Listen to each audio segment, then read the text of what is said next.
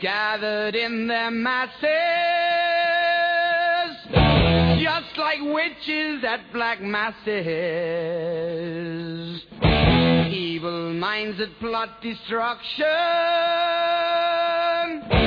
sorcerer of death's construction. In the fields of bodies burning, machine keeps turning. Death and hatred to mankind, poisoning their brainwashed minds. Oh, Lord, yeah.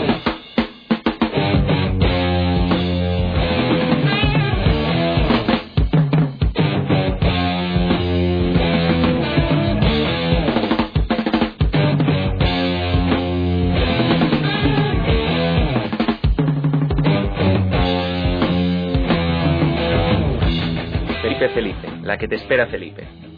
En noviembre de mil- del 1700 ascendía al trono español el último Felipe, el quinto de su nombre, que tras una rebuscada y alarmante cadena de acontecimientos consiguió heredar algo. Felipe V llegó a un país que sirvió de escenario para una contienda que, a pesar de haberse tildado hasta la saciedad de casera, involucraba los intereses y ambiciones de mitad de los dirigentes europeos. Los catalanes no se rebelaron contra la sucesión borbónica solos, solo que fueron los que más tiempo se encabezonaron a favor del archiduque Carlos. Es curioso cómo la historia genera paralelismos inusitados. Felipe V llegó a una España cubierta por las deudas y la corrupción institucional, un Estado cuyo centralismo se estaba viendo amenazado por muchos flancos y donde el pueblo reclamaba con fuerza un cambio radical. Felipe V instauró el sistema de sucesión que, tras algunos cambios notorios, se sigue ejecutando hoy en día e, e impide a la infanta Leonor que sea reina siempre y cuando eh, haya un hijo varón. Los giros históricos del destino merecen ser observados con precaución. Aún así, Felipe, reinar vas a reinar. No sabemos por cuánto tiempo, pero es indudable que lo harás.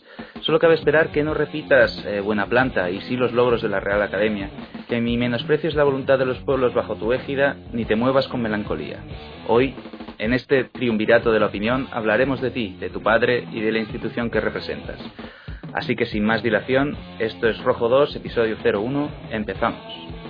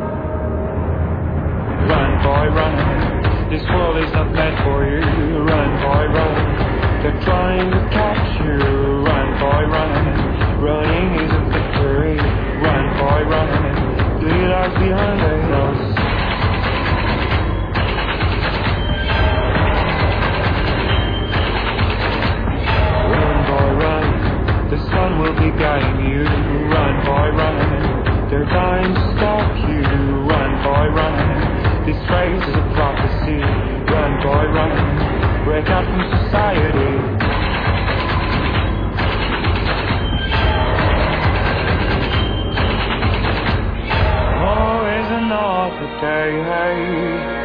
And you don't have to hide away, yeah. You'll be a my boy. It's for now, it's time to run, it's time to run.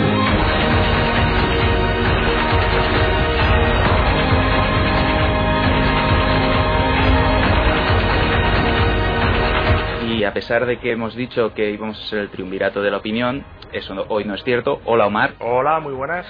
Hoy eh, Paco, por una serie de sucesos tristes y desgraciados, no puede acompañarnos.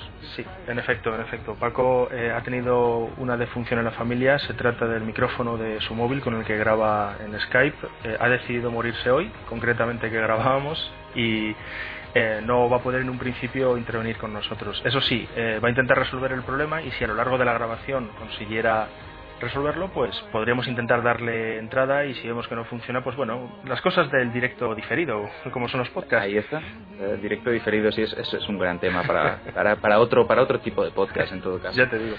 Eh, eh, las formas de contacto las diremos luego, eh, pero ahora me gustaría agradeceros eh, rápidamente, porque tenemos mucha materia en la, de la que tratar hoy, eh, eh, todo el feedback, los me gustas, los follows, eh, todo lo que habéis comentado eh, y a todos los que nos habéis escuchado a pesar de que no hayáis dicho nada, eh, muchas gracias. Vamos creciendo poco a poco y esperamos que os guste ¿no? este episodio. Sí, eh, me llama la atención que ha habido bastante gente que nos sigue en Facebook, lo cual me ha sorprendido muy gratamente, menos por Twitter. Pero, pero la verdad es que lo poquito que hay eh, anima mucho a seguir. Eh, hay muchas bajadas del, del audio, eh, la gente, algunas personas se animan a, a comentarnos, a decirnos, a susurrarnos al oído y todos son buenos ánimos. Incluso me comentó Paco que en su trabajo hay gente que no es precisamente de nuestra quinta ideológica, que, que le ha dado en cierto modo la enhorabuena. Vamos, que dicen que sí, que se nos ve que somos rojillos, pero que hablamos con cierta objetividad y cierto criterio. Entonces, teniendo en cuenta que somos lo que somos, nos damos con un canto en los dientes. Sí, claro, y además que quizás también, también se agradece un poco que de buenas a primeras plantes la hoja de ruta, ¿no? Y digas, oye, esto es, esto es lo que soy, tampoco tampoco me tildes de otra cosa y si y voy a intentar ser coherente, no puedo no puedo ofrecerte nada más. Efectivamente. En todo, en todo caso, esta semana teníamos pensado otra otra parrilla, como ya se ya dijimos por las redes sociales y tal, pero ha pasado algo. ¿Ha pasado algo? ¿Qué ha pasado esta semana? ¿Qué- ¿Qué habrá pasado? no? Eh, La, la- la actualidad nos, nos ha llamado a la puerta y ha sido con un ariete. Em, en la abdicación de, de su majestad, el rey Juan Carlos I, eh, pues nos ha dejado todos, al menos a mí, no sé, podríamos quizás esto, podríamos decidir de- em, hablarlo rápido, Mar, no sé a ti, pero yo sí que no me lo esperaba. Todo eso que decían, oh, y es que el rey va a, abdicar, va a abdicar. Yo pensaba que este hombre se moría con la corona puesta. En absoluto, desde luego, me, me estaba recordando, creo que fue em, la portada eh, de Intereconomía, eh, me, me refiero a la versión del diario digital en Internet, que, o, bueno, fue uno de estos medios de comunicación eh, afines de la derecha que ponía un gran cartel de estos típicos del keep calm, ¿no? De mantengan la calma y decía que el rey no abdicará. Eh, lo decía con, con, vamos, totalmente de forma tajante.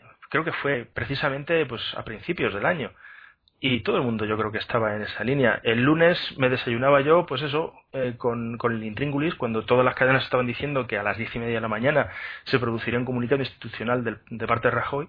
Yo pensé, no caerá esa breva, no dimitirá, no convocará elecciones, no se irá a su casa. No. Eh, resultó ser algo que yo personalmente creo no se esperaban eh, eh, ni los más cercanos a los círculos eh, institucionales de la Casa Real. Lo sabrían tres o cuatro personas y adelanto mi opinión, porque creo que ha sido bastante improvisado y no tan planeado como, como querían hacernos entender. Sí, ¿no? Como les gustaría que, lo- que lo viéramos a ver.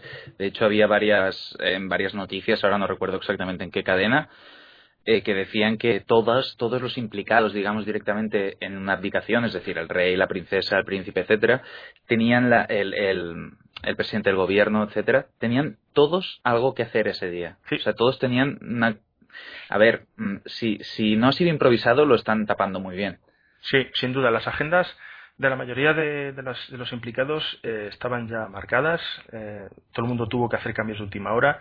Y de hecho algunos periodistas de las tertulias que tienen contacto con, con gente ya en el, en el intestino de todo este rollo, la maquinaria del poder, eh, decían que sus fuentes directamente no es que quisieran no transmitir información porque fuese de, de cierta importancia, directamente admitían que no sabían nada.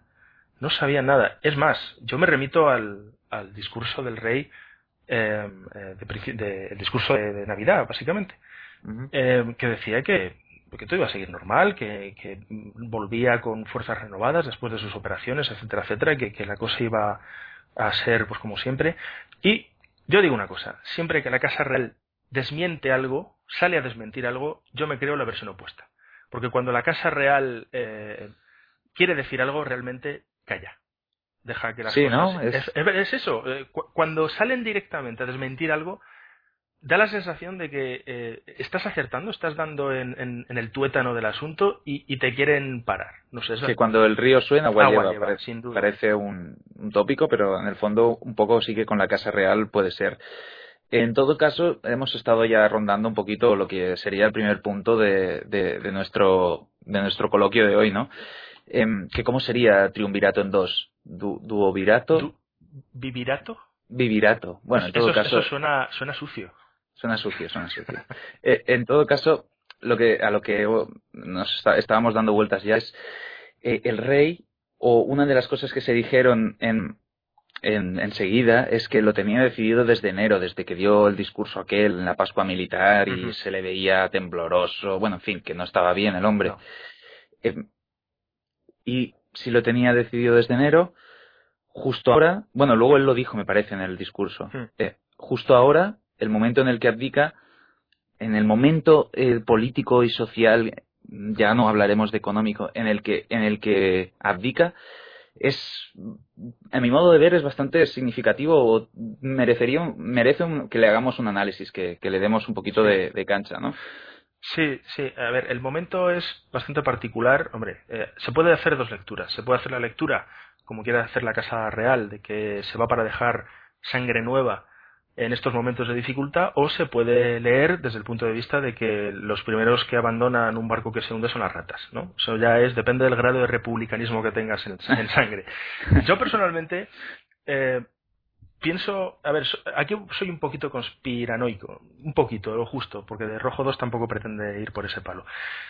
Yo creo sinceramente que, como, como dijo el, creo que, creo que es el portavoz del gobierno catalán que, que estuvo en Suiza eh, hace poco, dijo que toda esta maniobra era básicamente para mantener el negocio familiar. Y yo creo realmente que, aunque se empeñe en negarlo, el efecto de las europeas les ha hecho abrir los ojos a una realidad social que, proyectada hacia el futuro, puede suponer un pequeño problema, ya no solo para el bipartidismo, que es el, icono del sistema, sino para las dif- dificultades en el futuro eh, a- de cara a legislar eh, para con la corona. Me refiero, tengamos en cuenta que la Constitución española no prevé un mecanismo, un instrumento legislativo que regule la sucesión de los reyes. De hecho, estos días está- Es verdad. estamos a vueltas, ¿eh? efectivamente, con eh, el, el tema de la ley orgánica. La Constitución española del 78 deja al desarrollo futuro de leyes orgánicas un montón de materias que no quedan definidas en el momento de, de la Constitución, valga la redundancia, del, del régimen actual, régimen democrático, ¿eh? sin, sin connotaciones peyorativas. Entonces, ¿qué pasa? Yo personalmente creo que eh, tanto gente de la Casa Real como incluso gente del poder político, porque no olvidemos que, aunque parezca lo contrario, el rey es realmente un instrumento al servicio del Ejecutivo de turno, pero da cierta consistencia al sistema, pues han visto que si esto mismo lo quieren hacer en, las próximas, en la próxima legislatura, pongamos, y si, y si se reproducen un poquito los resultados de las últimas europeas, tendríamos un Parlamento tan fragmentado Mm. que sería harto difícil ya no solamente el tema de la sucesión, de regular lo que, porque muchos partidos de corte republicano saldrían diciendo no solo para torpedear el, proceso, sino realmente para, para la propia eh, eh, em, ad- admisión de la monarquía per se. Yo creo que por ahí van los tiros, aunque pueda sonar un poquito dramatista. A ver, no, no sé, ¿eh? no sé si suena del todo dramático. Quizás es porque yo también pienso un poco, un poco de manera similar. También tengo que decir que yo soy bastante alérgico al- a lo de la conspiparanoia, porque enseguida que veo que algo suena a extraño, enseguida o pierdo el interés porque digo, bueno, nunca acabaré de saberlo y también si pienso demasiado en esto, pues al final voy a acabar hecho un lío, por así decirlo. Pero sí que es, yo creo que hay una, una realidad. Yo creo que hay una realidad, fuera de todos los, los balances subjetivos que se puedan hacer del tema. La realidad clara de hoy en día es que el, el, el auge republicano, por así decirlo, que luego hablaremos un poquito más de él, eh, que siempre, siempre ha, ha funcionado en la monarquía como un toque de atención, ¿vale? Mm. En, en la historia de España en concreto, que tampoco vamos a entrar en otros países, porque son historias más duras, aunque no lo parezca, em, en, en España en concreto, en, los, en concreto, en los dos últimos siglos, eh, los toques de republicanismo han ido a golpe de sable, Sí. ¿vale? Em, también de líderes bastante populistas, etcétera. Pero bueno, eso es otro tema. Entonces, ahora, yo creo que la monarquía, de alguna manera, que es una institución arcaica, Mm. eh, y me atrevería a decir anacrónica, ¿vale? Pero bueno, eso, eso ya es una opinión personal muy subjetiva. Que suscribo. Vale. Eh, este, este, este, este tipo de, de, de, eh, ayúdame, Institución. Instituciones, gracias. Este, este tipo de instituciones eh, tienden a mirar al pasado para buscar las soluciones del presente, ¿vale? Porque es, es en su en su código interno, en su ADN está eso, Sí. porque es, es, es la, la tradición, etcétera, Sí. ¿vale? Pues el, el movimiento del rey a mí me suena a, a ese tipo de movimientos de auge, ciudad, auge de movimientos sociales anti-opresión, que ahora más o menos es lo mismo, pero diferente que en el siglo XVIII. Y, y- y que el rey ha tomado la misma decisión que tomaron predecesores suyos, aunque fuera a golpe de sable. Y es, hey, yo dejo las manos esto ahora en el pueblo. Aunque no es del todo así, pero dejo las manos en el pueblo, me hacéis esta ley y, y ya veis cómo, ya veremos cómo va todo. Pero oye, mantenedme la monarquía que es importante.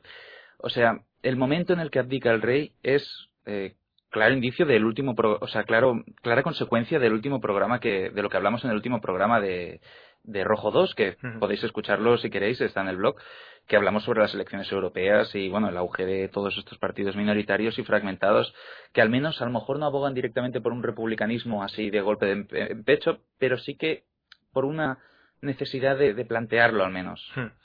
Sí, no, la, la, la verdad es que es- tienes toda la razón cuando recalcas que, que el- sustento de la monarquía siempre está en el pasado, porque son la esencia del conservadurismo, ¿no? Es un negocio familiar y no quiero hacer ironías con el tema del negocio. Realmente la- las familias regias europeas, las viejas casas reales, son las empresas más antiguas que medievales que perviven hasta ahora. Si quieres puedes decir oficio, a lo mejor, Bueno, para, sí. eh, para no herir a sensibilidades muy a flor de piel. Bien, dejémoslo. Dejémoslo ¿Eh? en oficio, es verdad. Eh, hay, que, hay que ver una clave en todo esto. En la monarquía eh, cambia para no cambiar. En el sentido de que, ya lo ha dicho, Felipe, el futuro Felipe VI, si, si la realidad luego no nos confunde, porque ahora se está debatiendo si, si va a ser Felipe VI, porque según en qué antiguo reino puede ser quinto, sexto o séptimo. Eso es, eso es un hecho. Entonces, el, el tema es que eh, dan paso ahora en un momento de, fractura social, eh, supongo que también, como dices, ¿no? Pa- para, para escenificar una reacción por parte de una institución que es un paquidermo, que, que es incapaz de moverse. No toques a los elefantes. Perdón, es, a los elefantes ni con ironía, es verdad, es, es un mal ejemplo. Que luego nos dirán que somos unos rojos republicanos de mierda que hacemos bromas sobre, sobre las cacerías del rey. No, no estamos para tratar eso, fuera coña. No, no, no. Así, ha sido sin querer, pero es que no podía callármelo, ¿sabes? Vale, no, es verdad. eh, A lo mejor mi subconsciente también me ha traicionado. Pero bueno, el caso es que ya se ha dicho que Felipe va a ser continuista. O sea, la única diferencia yo creo que va a ser diferencia de matiz. Eh, por ejemplo, eh, Leticia, que es a mí la que más mm, miedo me da, porque la verdad es que es, pa- parece un cibor, realmente. Eh, por ejemplo, pues, eh, en vez de ir a, tantos eventos eh, benéficos, pues se lo repartirá entre elementos benéficos y eh, eventos de moda, ¿no? Como ya ha hecho el otro día. Quiero decir, el Felipe, pues el Felipe a lo mejor, eh, al ser considerado joven, entre comillas, porque a sus 46 años en, en- en una familia real se es joven y, se está en contacto con la realidad social, y aquí estoy siendo muy irónico, de la juventud de un país, pues a lo mejor creen que así, aunque sea de forma eh, eh, estética, van a llegar a algún, algún fragmento de la sociedad al que a lo mejor el, el, el anciano de Juan Carlos pues no llegaba. Pero lo que dices también sobre lo- las reacciones que está habiendo los, los partidos de, de, de corte republicano, tampoco quiero limitarlo a la izquierda porque no es así. Pues a mí me da un poquito también de miedo que nos queramos ir de repente al extremo opuesto de lo que hemos estado viviendo en los últimos años. Porque ahora todo el mundo sale a las plazas, pide república, saca la bandera. Yo soy una persona, yo me considero intelectualmente republicano, pero intelectualmente. Yo no sé políticamente si lo sería, porque primero querría saber qué república queremos para este país, porque hay, la república no es un concepto eh, ala, república y ya está, se quita un rey y se pone un presidente. Hay muchas formas de república. A mí una profesora de historia en el bachillerato, en el bachillerato concretamente, yo hice el bachillerato tecnológico, perdona que te interrumpa, una profesora de historia me dijo que era eso. Sí. Que la, monarquía, la monarquía y la república lo único, porque yo le, a ver, yo pues siempre he cogido del mismo pie, y, y yo ya le decía, pues le decía que, bueno, que no me parecía que una monarquía tuviera que ser jefa del Estado porque es una decisión que, que lo pone por encima de los demás sin, sin méritos. Y ella me decía que en el fondo, ¿qué quería? Pues que un jefe del Estado a Francia le costaba más caro.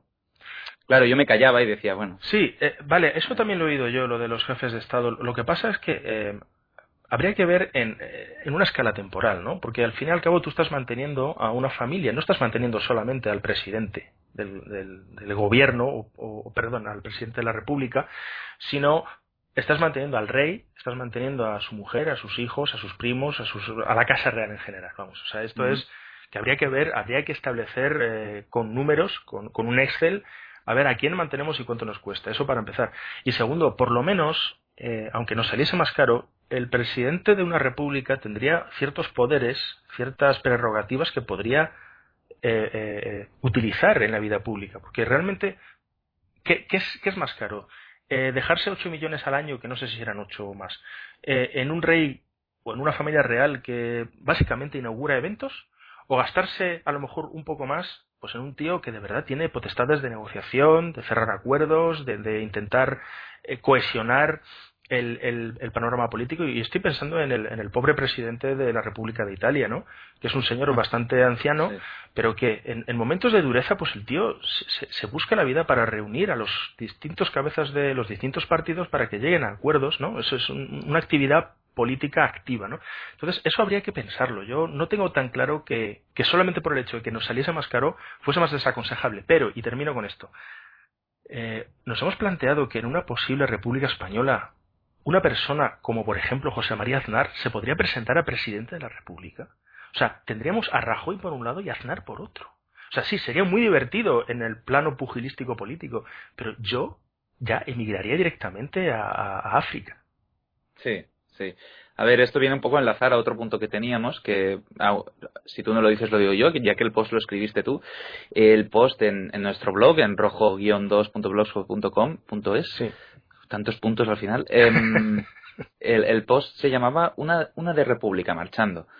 Y venías a analizar esto, estos movimientos mm, pro-republicanos sí. que que surgen con mucha fuerza y yo creo que se esfuman con la misma celeridad. Pero bueno, eso es, eso es otro, eso, eso sí que es una opinión personal. Eh, vamos a ver. Yo quizás peco de, si queréis excesivamente, si queréis decirlo, peco de, de, de humanitario o de, o de comunista. Ojo, o cuidado. Cuidado. Lo que has dicho, ya está, ya, ya no cuidado. dejan de oírnos. cuidado. ¿Qué quiero decir con comunismo? Comunismo me refiero al ideal, ¿vale? No a la, no a la realidad. Para mí, el ideal del comunismo, así como el ideal del, del ojo, ojo, ojo concepto. El ideal del comunismo, así como el ideal del cristianismo del Nuevo Testamento, son muy parecidos. Y, me, y la gente me dirá, estás loco. Y yo te diré, no, no tienes ni idea. Me encanta, soy tu fan, tío. Vamos a ver, ¿qué habla el, qué habla el comunismo? El comunismo habla de, desde un aspecto social de una igualdad de derechos y deberes, ¿vale? el, el, el cristianismo del Nuevo Testamento te habla de una igualdad entre las personas. ¿Vale? Uno te lo habla moralmente y otro pragmáticamente. Quizás esa es la diferencia. Pero, pues yo peco quizás muy de comunista y, y, y no entiendo cómo una, persona, por el simple hecho de nacer en una casa, es, su sangre es mejor que otra y le da acceso solo por eso, solo por eso, ya no por sus metas, por, por sus. Eh, por lo que ha conseguido, no, solo por eso, ¿cómo, cómo narices esa persona es mejor que yo para ser, por ejemplo, presidente de la República? Entonces, a lo que decías de Aznar de presidente y tal, que quizás estamos poniéndonos en un escenario tétrico, ¿vale? eh, vamos a ver. Pues Aznar ha llevado una vida que también le, le, ha, le ha beneficiado donde nació, ¿vale? Pero bueno, él también habrá tenido que poner de su parte el, el, el, príncipe desde que nació iba a reinar algún día, a no ser que se fuera a la República, a no ser que se cambiara el régimen sí. del país. Eh, Aznar no. Aznar no iba a ser presidente eh, por, por, haber nacido simplemente en su familia. Lo que pasa es que sí que el hecho de haber, eso es otro tema, pero el hecho de haber nacido en una familia rica y tal, pues le, le dio contactos y una serie de, de conocimientos que otra persona a lo mejor tendría que currarse mucho más. En, en el caso de que preguntas, eh, Rajoy de presidente del gobierno y Aznar del presidente de la República, sin lugar a dudas, ese, es en, eh, un escenario en el que eso fuera posible, para mí, eh, bien llevado es mucho mejor que el escenario en el que estamos ahora, que simplemente personas por, por derecho divino, gratia dei rex, era la proclama de los reyes en la Edad Media, eh, simplemente por proclama divina y, y ya está, sea más apto para ese trabajo, no, no, no, tiene, no tiene sentido. No, está claro. Y aquí voy a hacer un símil con, con Juego de Tronos y el Rey Loco, ¿no? O sea, eh, ¿y, ¿y, si Felipe nos hubiese salido psicópata, homicida, eh, demente, eh, no sé, ¿y si le hubiese dado por pasear desnudo? Como, no sé, ¿y si hubiese, y si hubiese sido un Calígula? El, el problema eh, ya no solamente es ese. El problema es que el ordenamiento jurídico español no prevé ningún mecanismo para contrarrestar pues esas posibilidades que por nimias que sean existen. Sin embargo, sí tiene un, un, procedimiento para todo lo demás, ¿no? O sea, para todo lo que es la sustitución de los presidentes de gobierno, cuando dimite uno, quién pasa a gobernar, bla, bla, bla, bla, todo eso. Entonces, el problema es que estamos eh, cohabitando con una tradición medieval que eh, por puro romanticismo se pretende trasladar a la sociedad como necesaria ya desde el punto de vista ya no solo estético sino romántico. Y en el caso español eh, que ya es casi escandaloso es como elemento sustanciador de la realidad democrática. O sea irónicamente la corona se nos pinta como garante de la democracia. O sea un régimen hereditario y autoritario por, por, por origen, eh, respalda y sostiene la democracia, ¿no? El, el, el, gobierno del pueblo. Y eso a mí se me antoja de, de, de un, un, malabarismo dialéctico y político que solamente eh, los que eh, temen el fantasma de la transición y viven de él, ya no solamente los que temen, sino los que viven de él, pueden justificarlo, porque España realmente, la monarquía, la monarquía española se nutre de la leyenda eh, que se forjó, entre comillas, durante la transición, eso está claro. Sí, sí, sí. sí. Es, es otro tema que ahora, si quieres, podemos sí. llegar, pero antes, antes de eso, y quizás para acabar esto, este punto de la nueva ola de republicanismo y tal, eh, a ti no te, a ti no te, hombre, por el post ya lo sé que sí, pero para hacer un poquito de diálogo, ¿a ti no te da miedo esta ola de, re, de republicanismo? Porque a mí cuando hay este fervor sobre algo tan, efer, tan efervescente, tan de golpe, tan fuerte, de repente hablas con la gente por la calle y ahora todo, todo el mundo es republicano. Sí. A mí, mmm, a, a, mí me ha pasado en más tendencias políticas esto, ¿vale? Ya algún día quizás hablemos de ello, pero a mí casi que me da rabia. Porque digo, no, no sé qué opinarás tú, porque, porque digo, ostras, es que a, ahora de repente que ves la coyuntura bien, defiendes algo ¿Y, y, y quién me dice a mí que cuando veas que la coyuntura vuelve a estar normal ya te volverás a, a, a tu gallinero, ¿sabes? Es que ¿Y, ¿Y, qué ha pasado? Has dado en el clavo. A mí, a mí lo que me... Miedo sí me da, ¿eh? Sinceramente. Yo, eh, estas eclosiones de modas políticas, de que ahora todos somos eh, republicanos, y no olvidemos, somos republicanos merced a la corona. Porque es la corona la que nos ha dado este pequeño balón de oxígeno para que salgamos a la calle a, a exhibir nuestro republicanismo. Porque antes de que abdicara el rey no había banderas republicanas saliendo tan en masa simplemente reivindicando la república. Sí que las había en las manifestaciones eh, por la dignidad. De comisiones y de UGT, sí. algunas siempre veías, pero vamos. Y, y, al, y algunas, eh, como la marcha por la dignidad, o sea, cada vez se veían más, pero eran anecdóticas. A mí lo que me fastidia es que el, el republicanismo español siempre va a rebufo de lo que haga o deje de hacer la corona.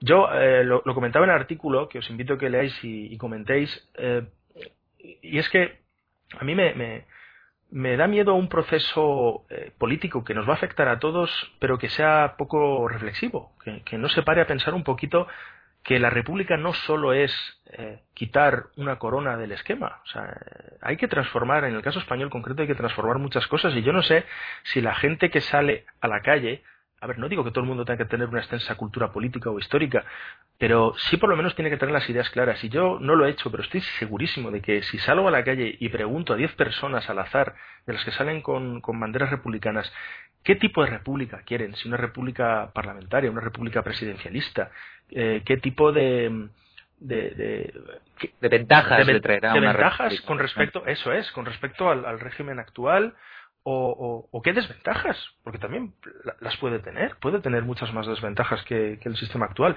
Y lo dice alguien que es, como he dicho antes, ideológicamente republicano. Entonces, eh, yo creo, para sintetizar un poco lo que creo que debería ser eh, la base de, de, una república sana, es que la república debe empezarse desde abajo.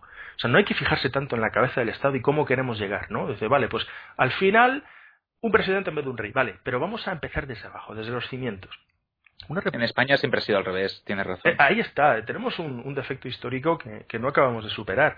Y yo creo que deberíamos empezar pues, por cultura política. La República es, ante todo, cultura política. Es que la gente eh, tenga inquietud por la política, pero no a, eh, a, a, vocerío, no a la calle a pegar gritos solamente, que me parece muy legítimo, sino realmente de cultura democrática desde, a nivel de barrio, a nivel de ciudad, a nivel de distrito, a nivel, y a nivel hasta llegar obviamente, al nivel del gobierno.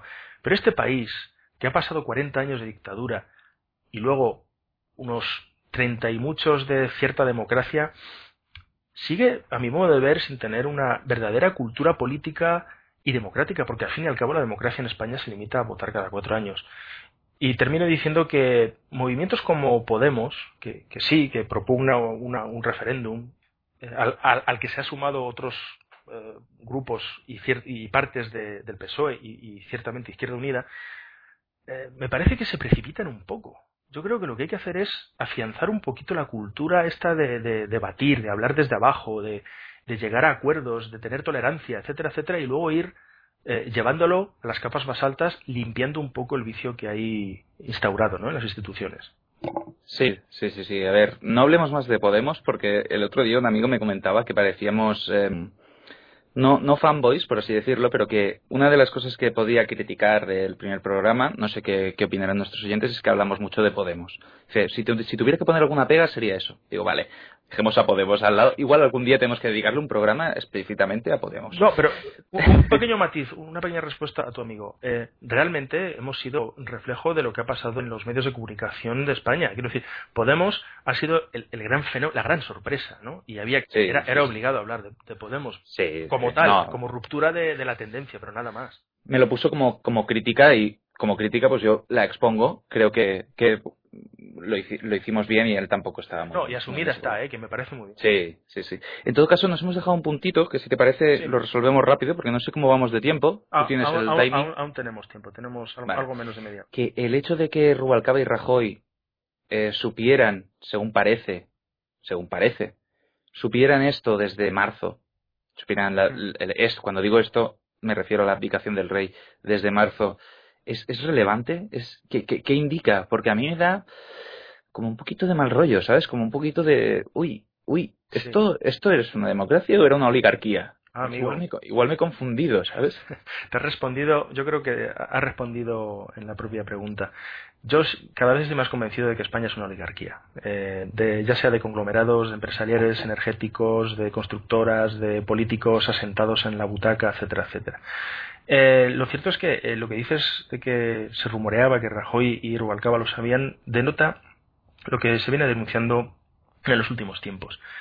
El bipartidismo ya no como tal, sino como representante de, de un statu quo, una situación política de facto. ¿no? O sea, el, el, PSOE dejó de ser socialista hace mucho tiempo y, y este, esta noticia de que ya lo sabían, que no sé si será verdad o mentira, no, no, no tengo elementos para contradecirla, aunque tengo mis dudas, eh, a mí me recuerda al momento en el que los dos partidos se ponen de acuerdo para reformar la Constitución para que paguemos deuda antes que, servicios sociales.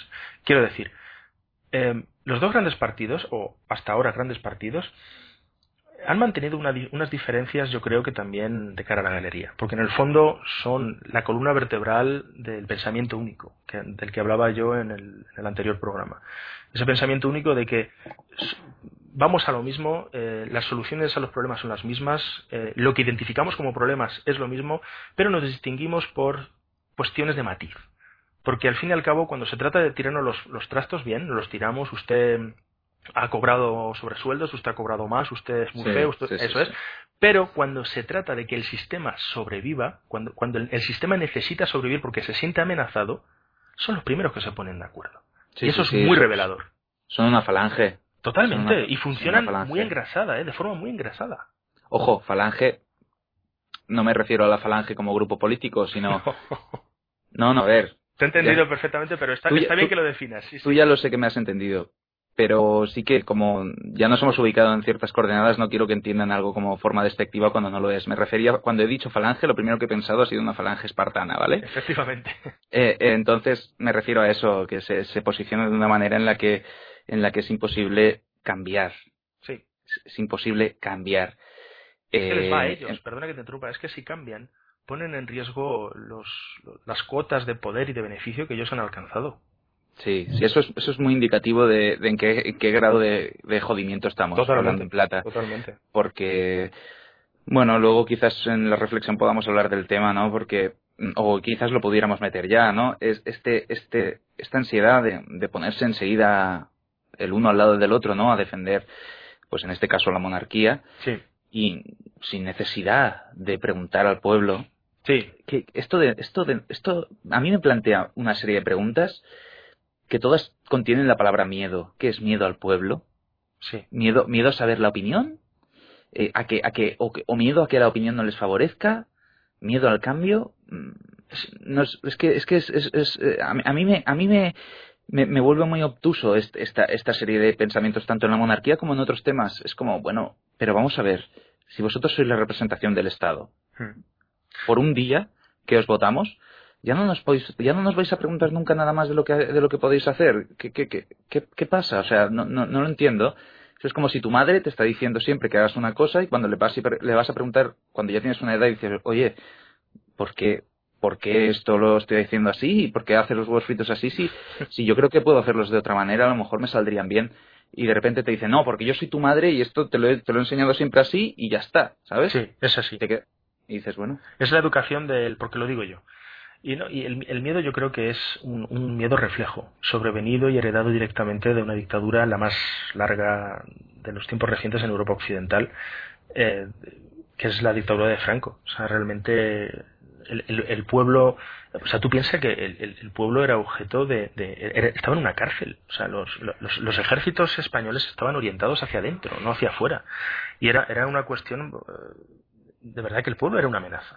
sí, como cualquier régimen autoritario donde primero intenta golpear es, es dentro. claro. Efectivamente. Y, y ese miedo lo, lo ha, lo ha heredado la democracia española en una transición que básicamente no, no dejó de ser un poquito de eh, traer del franquismo lo que había que traerse y dejarse lo que había que dejarse. Pero al fin y al cabo nos hemos traído muchas cosas del franquismo eh, y hay que admitirlo.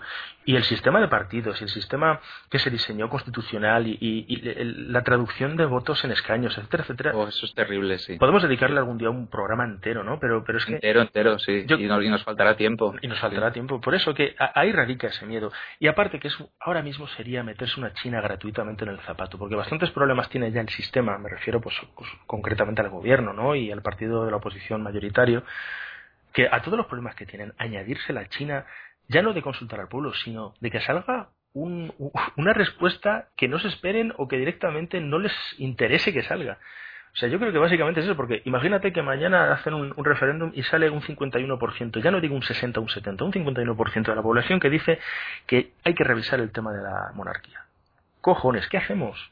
¿Qué hacemos? Sí, sí. O sea, abrimos un periodo constituyente, eh, eh, hay, hay que modificar la constitución, hay que hacer una constitución nueva, eh, hay que quitar al rey. Claro, es que a ver, al, al que le toque esa patata estando en el gobierno, a ver qué hace. Y yo entiendo Son inmovi- inmovilistas totales. total, Miedo, miedo al cambio, sin más. Es, me parece tétrico. absolutamente. Me parece tétrico porque, bueno, a lo mejor, no sé, es que eh, ten- tendrían que tener en cuenta, me da, me, me da que el, el, el tema de los políticos hoy en día es que se han distanciado tanto del ciudadano que, que todo esto les parece algo hasta pintoresco, Sí. ¿sabes? Y es como, bueno, pero en, en el fondo no tengo derecho a decidir mi real- la realidad donde vivo o debo hacer como la mitad de mi grupo de amigos que es irme a Alemania. Vale, pero voy a hacer la, la de abogado del diablo. ¿Eso qué quiere decir? Que a partir de ahora tendríamos que eh, abrir procesos constituyentes más o menos a cada generación. Porque, a ver, los, constitu- los, constitucionalistas más progres, por así decirlo, dicen que las, las constituciones tienen un periodo de, de caducidad que es una generación. Y que cada generación debería tener derecho a votar, enmendar, etcétera. Eh, bien es cierto que la Constitución americana tiene, no sé si más de 60 enmiendas, y es una de las, es la más antigua de- del mundo. Entonces, España, sin embargo, es una constitución que para unas cosas no se puede ni, ni, ni ojear, ni abrir, ni tocar, ni mirar, pero para otras, ¡pum! En agosto a las 3 de la tarde votamos, pum, y ya está. Y ahora todo el dinero de- del PIB que crezca España, si es que crece algo, se va a ir a pagar deuda. No sé, yo a mí me, me da miedo en el sentido de que em, tampoco podemos estar cada X años replanteándonos el modelo político del país, ¿no? Habría que buscar un punto medio. Habría que buscar un punto medio, pero es que ahora mismo estamos muy alejados de ese punto medio. Estamos muy alejados de una neutralidad que permita crecer generación tras generación. De hecho, lo que has dicho no me parece mal. O sea, a ver, mis padres votaron que sí a esa generación, o sea, a esa generación, a esa constitución, porque obviamente era mucho mejor que lo que tenían ahora. No se les podía ocurrir, bueno, a lo mejor en algunos puntos podían pensar que, que podía ser mejor, ¿vale? Pero, en concreto mis padres, pero en realidad era un paso adelante brutal. ¿vale? Claro, claro. ¿Qué pasa? Que ahora hay 35 a 30 y pico años de diferencia, ¿vale? Y nos estamos dando cuenta de que ya no hay, ya no hay ese paso adelante. O sea, ese paso cada vez, el aferrarnos a ese texto, hace que demos pasos hacia detrás. Totalmente. A, a mi modo de ver. Pero bueno, creo que podríamos pasar de este tema e ir ya a los dos puntos que nos quedan. Sí, tenemos 20 minutos aproximadamente. Mira, pues nos, nos va bien, yo creo. Sí. Eh, otra de las, de las cuestiones que nos hemos planteado eh, y queríamos debatir aquí con vosotros es eh, la, hay una sobrevaloración del golpe de Estado y el papel que el rey tuvo ahí mm, en su figura. Ojo, esta, esta pregunta se podría interpretar como insidiosa y no lo pretende, ¿vale? Eh, pretende ser una pregunta realista, o sea, yo me lo pregunto, o sea, yo no sé la respuesta, yo, yo digo, vamos a ver, el rey hizo ciertas cosas, tomó ciertas decisiones durante ese momento, de ese día 2, que, que, que, que, bueno, le han, le han dado una fama y le han dado un estatus que realmente es para tanto. No sé si, si es una pregunta demasiado amplia, pero yo creo que en realidad el rey, o sea, ya me la respondo yo, luego si quieres respondes tú. Sí. Eh, yo creo que el, el- sí que es verdad que el rey tomó ciertas decisiones que, por ejemplo, Paco, que no está aquí, eh, una de las cosas que, por cierto, nos manda saludos para todos nuestros oyentes que no ha podido solucionar el tema, eh, nos lo ha dicho en WhatsApp. Sí. Eh, Paco, cuando estábamos planteándonos cómo, cómo tratar el, el tema, eh, uno de los temas que propuso es los claroscuros del, del 23F. Da para un Eh, programa también entero eso. Sí, sí, Jordi Évole ya lo ha hecho, pero a ver, sí que es cierto que, que yo no soy ningún especialista en el tema, pero a mí me da, siempre el 23F me ha dado como un, ¿sabes? Un punto en el que lo miraba y decía, hostia, nen, aquí hay algo que no me acaba de encajar. No sé qué hubiera pasado Sí. si el rey se hubiera puesto del lado de eso. A lo mejor simplemente hubiera habido una república y ya está. Ah, No lo sé, no lo sé. Se- Es- es- es- eso es ya un ejercicio de historia imaginada. Se ¿sabes? podría hacer mucha ucronía al respecto y de hecho hay muchos libros que han analizado el tema y creo que el último de Pilar Urbano removió un poquito las heridas tras la muerte de Suárez. Ahora no me acuerdo el título, no sé si te acordarás tú, Oliver. Pues te lo busco porque de hecho hay una de las noticias que hemos comentado antes que, justo nombraban el, el libro.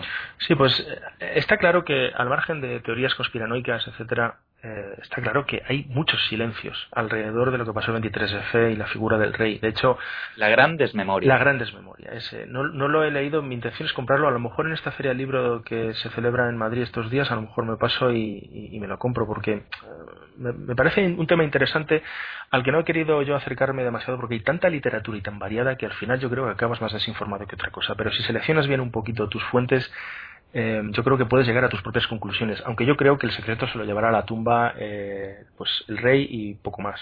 y los que estuvieron, Los que estuvieron detrás. a su alrededor. Pero sí es cierto que si una situación fue así, de clara y de modélica, em, no debería haber eh, archivos aún clasificados, no debería haber cosas que se destruyeron, conversaciones vedadas a- al oído público, em, un montón de miradas hacia otro lado, em, eh, encarcelamientos en jaulas de oro de presuntos responsables del golpe. No sé, hay un montón de cosas en este país al respecto de- del 23F y de la figura del rey que hacen pensar, al menos a mí, que sí que pudo ser una operación de imagen para eh, eh, justificar al rey ante, la, ante una sociedad que hasta entonces no lo tenía muy, muy, muy claro. Claro, porque no, no nos olvidemos, no nos olvidemos, ya no voy a recurrir al, al típico que estoy escuchando en, en muchas tertulias de es que el rey, el rey es el garante de la democracia. Dices, "Mm, sí. El rey, claro, pero al rey lo, al rey lo, pusier, lo puso Franco. Mm, va- vale, sí. Pero ojo, tanto una cosa como otra es, es, es cierta y sesgada a la vez. El rey, el primer movimiento que, que hizo fue eh, poner a Arias Navarro Mm. al, al frente de- del Ejecutivo, Eh, no, nos- no a Suárez. Mm. No nos olvidemos de que Arias Navarro era del, del ala dura. Sin duda, ¿Vale? sin duda, sí. Entonces, estamos diciendo que el, la primera, el primer movimiento del rey y algunos, los afines a la monarquía y a la figura de Juan Carlos, dirán que eso fue eh, un movimiento para no asustar a los, a los mm, más a- acérrimos seguidores del régimen. Y yo te diré que puede ser. que- Se puede ser. Sí. Pero que, que, que sin, sin lugar a dudas el hecho es ese. ¿Vale? Las motivaciones mm, pueden estar claras o no dependiendo de tu punto de vista, pero el hecho es que el, uno de los primeros movimientos del rey fue poner a este señor, Efectivamente. no, no a Suárez. No, yo, yo me voy a mojar. Fíjate lo que te voy a decir. Yo me voy a mojar y voy a plantar aquí mi teoría. Desinformada y totalmente gratuita. Que para eso es Rojo 2. Em, yo sinceramente creo que la, la- la primera intención que tenía el rey, y no tanto el rey, porque yo creo que realmente había poderes detrás del rey que, pretendían manejar los hilos más que el rey. El rey era la imagen pública, por así decirlo, el títere. Y bueno, no voy a entrar en, opiniones personales al respecto, pero yo creo objetivamente que es así. Em, querían cierta continuidad. Yo estoy convencido de que eh, no querían que España se hundiese ante, ante las hordas marxistas que había agazapadas debajo de las piedras Debajo de los Pirineos. Efectivamente, y querían, y querían eh, mantener una cierta continuidad porque España bien lo merecía, ¿no? Era, era la, la reserva espiritual de Occidente, etcétera, etcétera. ¿Qué pasa? Sucede esto, ¿no? Muere Franco, coloca a su heredero, su heredero más o menos tiene cierta continuidad, jura su cargo en, los principios fundamentales del movimiento, eh, delante del Evangelio, el crucifijo, vamos, todo apunta a que va a ser así. Pero yo aquí introduciría eh, el pequeño elemento que sí que sale en algunos libros al respecto, pero del que se habla poco, y es la CIA. Es el interés de Estados Unidos en, España, en la España de ese momento. Porque España, si hubiese seguido por esa línea, se enfrentaba a un futuro bastante em, indefinido. Eh, no sabías si eh, tras la muerte de Franco podrían haberse reactivado no las, los, movimientos eh, contrarios al régimen aprovechando lo que podría ser una presunta fragilidad para, a saber, iniciar una segunda guerra civil que podría haber puesto patas arriba la Europa de la Guerra Fría en su, en su franja sur. Muchos han dicho que Estados Unidos tuvo un papel fundamental en cómo se condujo ya no solo la transición, sino eh, el tema del, del golpe del 23F. Sí, concretamente, Évole, un- en el documental aquel que hicieron, en el falso documental, lo, lo exploraba este tema. Sí, sí, El tema, el tema de la, de la del, bueno, del posible, la posible injerencia de la CIA y de- Efectivamente. Estados Unidos. Sí. Lo que hizo Évole, perdona, y termino con esto, fue jugar un poquito con, con elementos reales y elementos ficticios. Ese- ese- yo creo que ese es el punto que, que nos hizo a todos en un momento dado dudar un poquito, ¿no? Decir, coño, ¿será verdad? Mira, yo me lo tragué. sí, Del todo, del todo, tío. Yo, mira, el, el Mayayo, que es un profesor, es- era profesor mío de la universidad sí, de historia del mundo actual, ¿vale? Y este tío había estado encarcelado por ser miembro del PC durante la transición, etcétera, ¿vale? Mm. Que la transición, otro, otro, otro tema para otro podcast, porque, sí, sí, transición muy, muy tranquila y tal, una, una mierda hablando en plata, Sí. más muertos que en los últimos 20 años de dictadura, pero bueno, eso es otro tema. Em, el, yo en el, en el documental decía, yo me lo estaba viendo con mi pareja y estaba todo el rato, la miraba y decía, no puede ser, no puede ser, nos han engañado durante pff, media vida. No, el- Que mi, ma- mi madre estuvo, estuvo a punto de irse a Francia, ¿sabes? Digo, y, y era mentira todo, qué cabrones. Todo, el- todo el rato así, te lo juro, yo me lo tragué, pero, pero no sé, a lo mejor soy más tonto que, que aquí, pero vamos, es que me, me encajaba todo tan bien que luego, eh, luego se le criticó mucho, ¿sabes? Pero bueno, hizo un ejercicio de, de narrativa tan bueno el, el, el programa sí, sobre todo. que, bueno, yo personalmente ya os lo digo, yo es que me lo, me lo creí luego ya cuando salió el final dije, qué cabrón, hostia, cómo me engañó. Y, y sentí alivio, Sí. sentí alivio al saber que era mentira, porque dije, bueno, al menos no nos han engañado, ¿sabes? No sé, Es que nos ha engañado aquí el señor Évole. puso el dedo en la llaga de una cosa fundamental y es que en la transición eh, no hay nada claro. ¿no? Entonces, eh, al final cada uno puede poner en, en esos vacíos, puede poner su historia. Es que parece que esos vacíos tienen un cartel gigante que pone, coloque aquí su versión. Y tú amoldas un poquito tu versión al hueco que hay y puede hasta colar. Eso es, eso es lo que hizo Évole eh, y que yo creo que todos los que le criticaron, incluido Paco, que yo hablé con él largo y tendido al respecto, que estaba bastante molesto al respecto, eh, eh, yo le dije que, ese, ese era el, el- el gran acierto de Évole.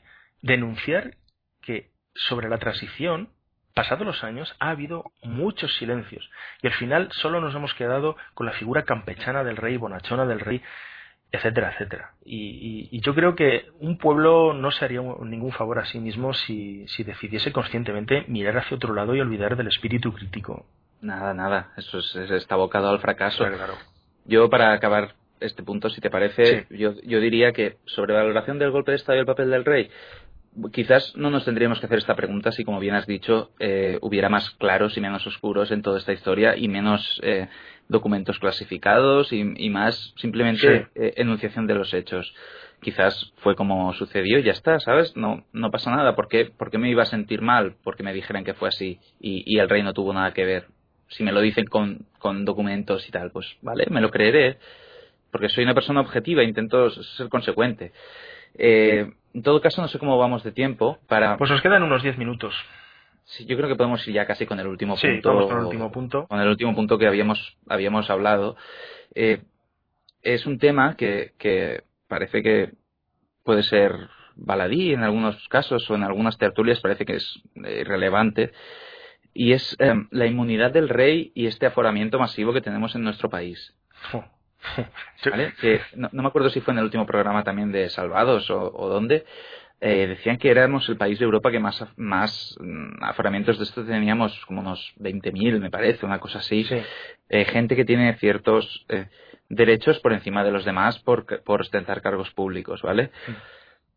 Eso es un tema que, como decíamos antes, el, el comunismo, el ideal, Hmm. el ideal no el, que se llevó a la práctica en ciertos países, sino el ideal del comunismo, de alguna manera intentaría mm, tachar, y es que simplemente, o sea, yo creo que un gobernante debería tener más deberes que un, que un ciudadano, Hmm. no más derechos.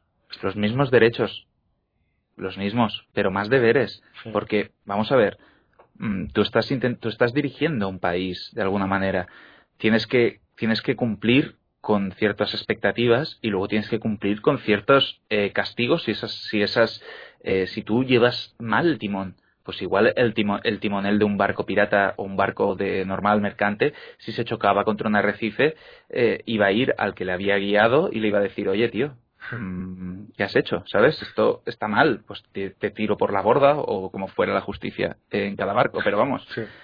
No, eh, yo no lo veo bien, no sé qué opinarás Es la, creo que es la proyección de, de la mala conciencia de un país, yo creo. El, el excesivo aforamiento y las prebendas y los beneficios jurídicos, eh, etcétera, de, de la casta dirigente, como diría Pablo Iglesias, te estás, te estás pasando ya, ya, ¿eh? ya, ya estoy, ya pasa de rojo, es púrpura este, Es- este podcast. Bueno, Púrpura 2, será cuando, Púrpura nos van, 2. cuando nos baneen tendremos que ponernos otro nombre. Sí, y cambiarnos nosotros mismos de nombre también.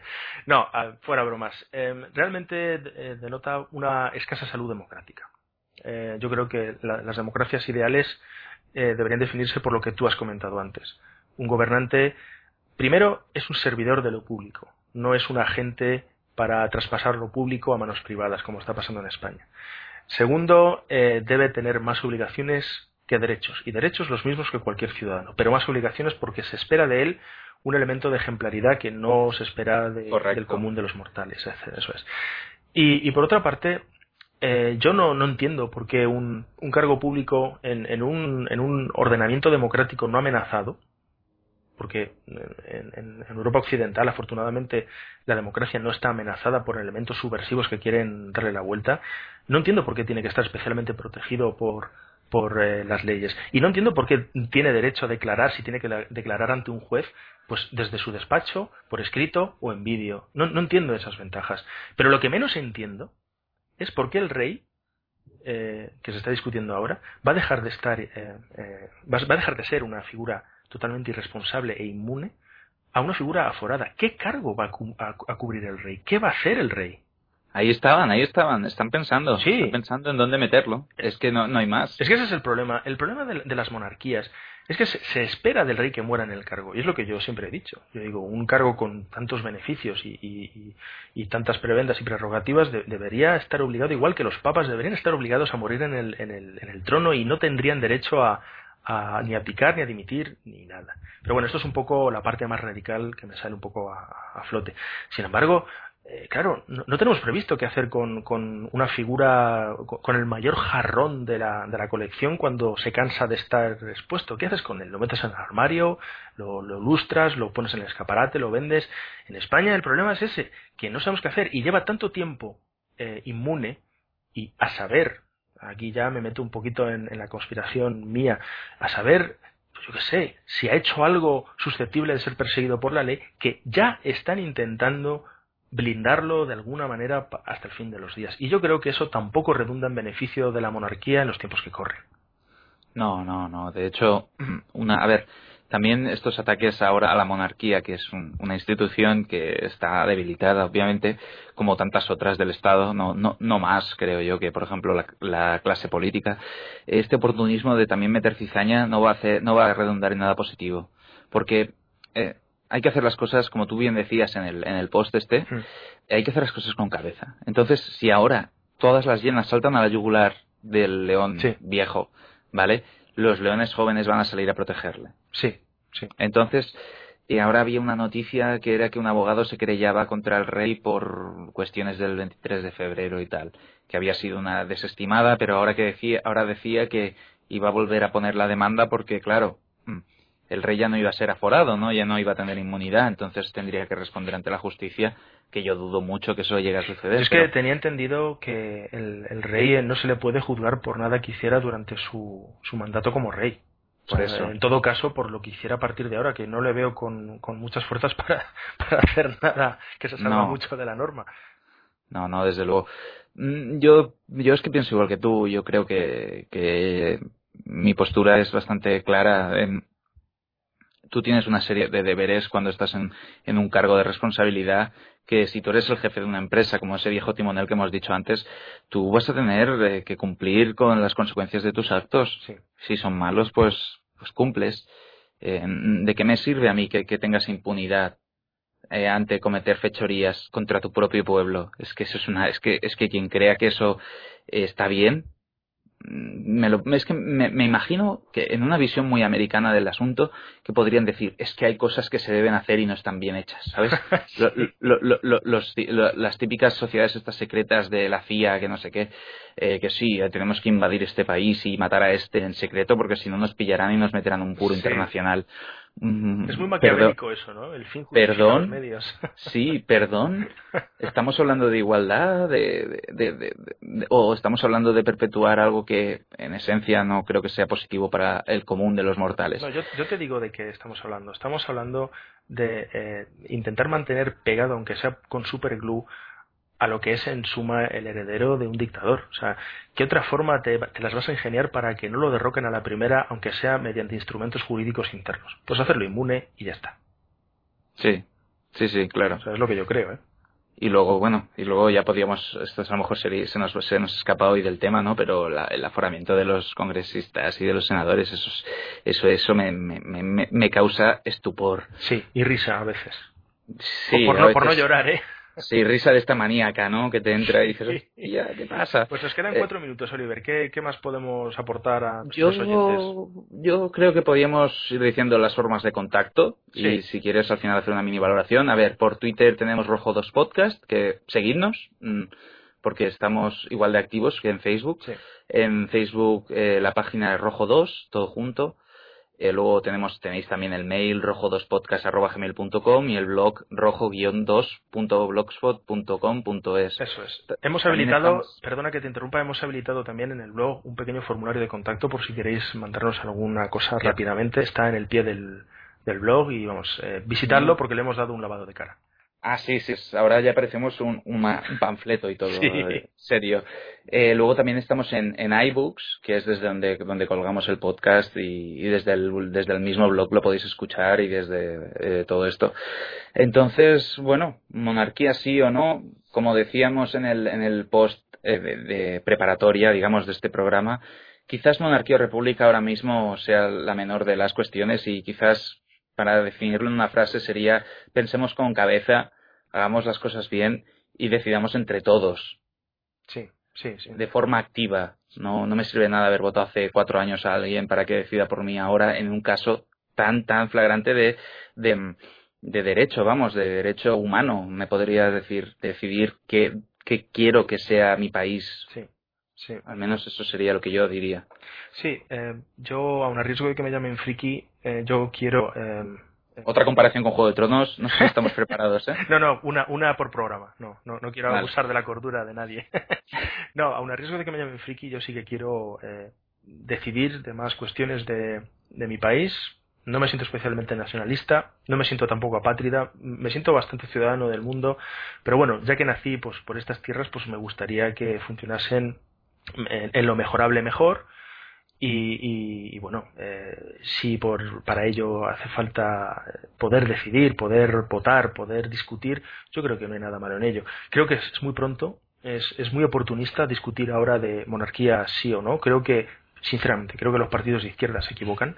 Creo que estas cuestiones las tienen que sacar cuando toca, no cuando nos dejan. Las tienen que sacar en, en- el momento que le venga bien al, al colectivo y sea necesario y sea repúblicamente viable y no cuando hay un- una sucesión, una picación, porque entonces, ¿qué? ¿La próxima cuál será? ¿Cuando vaya a gobernar Leonor? No, no. Las cosas hay que hacerlas con más. Sí, ese, es el carácter español. Es, Sí, es- sí. es muy español. Así que yo creo que deberíamos meter un poquito en, en aguas templadas el debate y antes de lanzarnos al mismo, todos ponernos a pensar un poquito.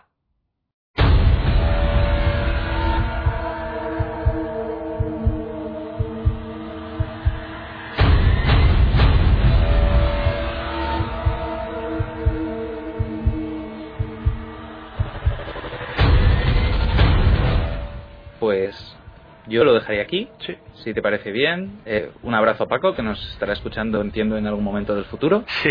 Y a ver si lo arreglamos, le arreglamos el micro y que si hacemos una colecta o algo Sí, para haremos comprar el un- micro, un porque, crowdfunding, un crowdfunding. un crowdfunding para, para comprarle un micro y que, y que pueda estar con nosotros en el siguiente, en el siguiente programa. Sí.